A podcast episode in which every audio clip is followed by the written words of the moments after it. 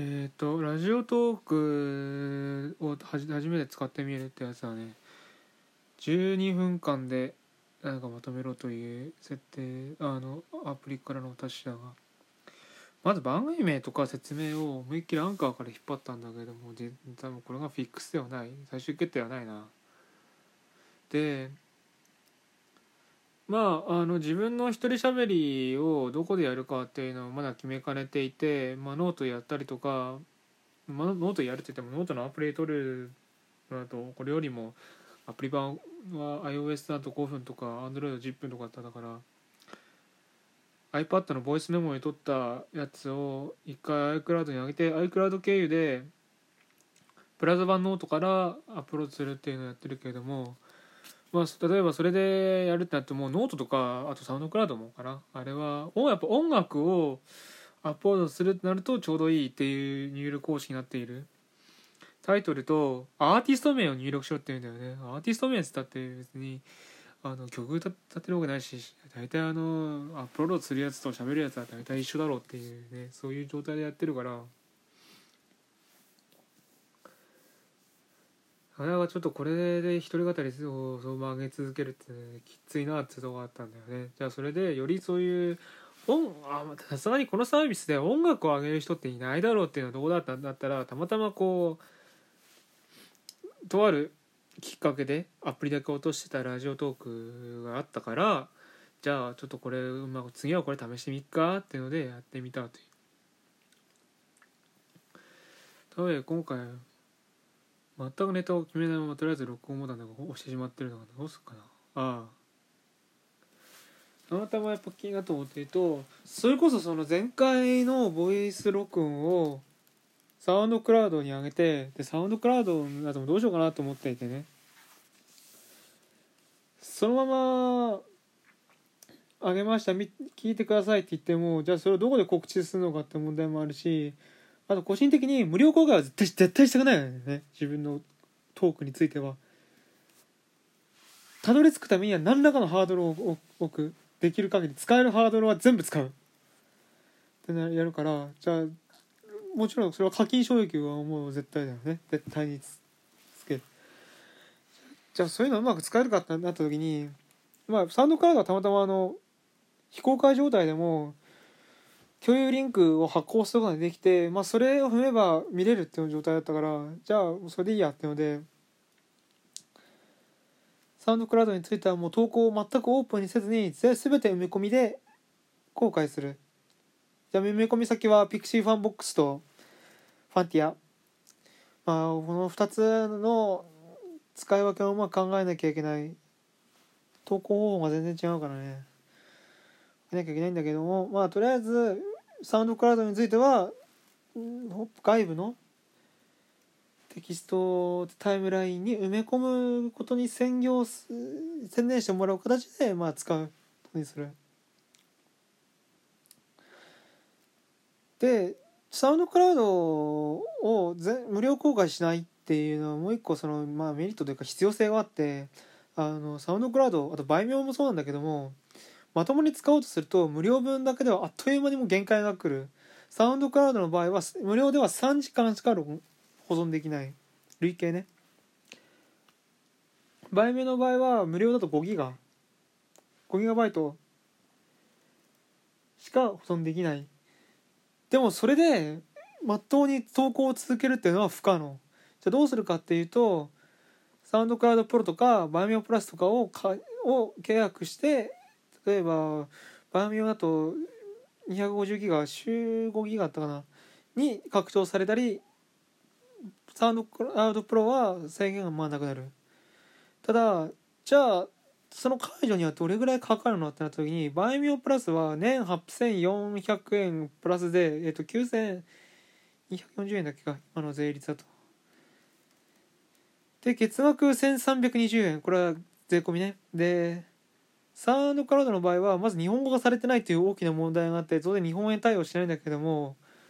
えーと、北米価格で144年144ドルもしくは毎月16ドル。計算したら、まあ、毎月1700円ぐらいするっていうね。こんなあのまともに使おうと思ったらあのか有有料プラン契約しなきゃいけなくてじゃあその分のコストを回収できないってのは困るわけだ。だからそのもうお金かかってるのにそれで無料公開っていうのはふざけんなよっていうところでね。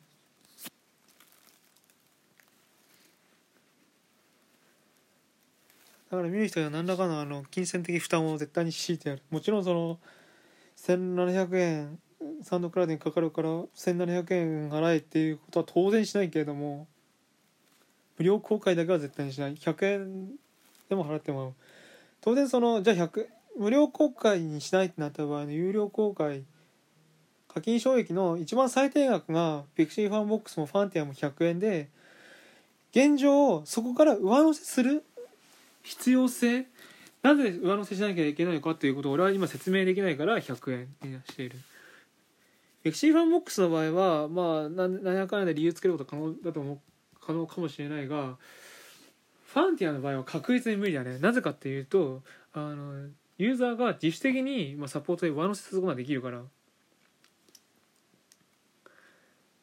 ある意味そのサポートお金出す側がこっちの要求側に対して自由に額を決められるっていう仕組みがある以上こっちからその最低額はここですっていうのを決めることはより慎重にならなければいけない。そうなった場合に多分ファンティアはずっと100円でやると思う。でフィクシブはどうしようかな。まあゴストとか計算し直して100円じゃ割に合わねえってなったら別の方法を考えるかもしれない。まあ上のプランを無理くり作るっていうよりはなんか他の方法でちょっと上のセブンは他の方法で何とかしてくださいねっていうかもしれないな、まあ、というのもあってまあ売名とかサンドクラウドはいろいろ興味があるんだけれどもまあ実際やるってなるとお金絶対お金かかるな。お金かかるしお金を請求しなきゃいけないなっていうところではある。じゃあ無料で公開できる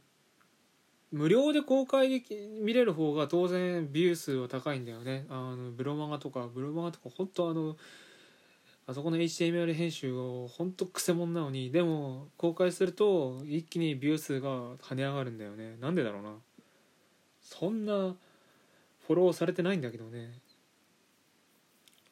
フォローフォロワー数に見合わない閲覧数がなくてどういうこっちゃってなるんだけども、まあ、無料で公開できると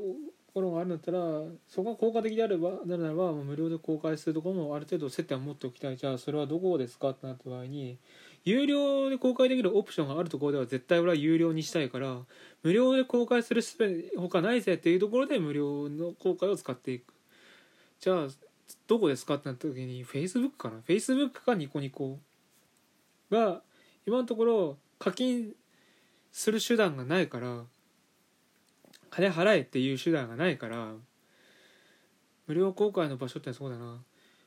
YouTube は結局その限定公開でまああれも URL ばらされて終わりだけれども少なくとも最初の1回だけは有料公開のタイムラインにぶっ込むことができる。だからまあ一応全体公開しかないというわけではない。ただ Facebook はそれはできないね。あのまあもちろんその URL いや違う URL の限定公開ができないからあんまり効果がないから。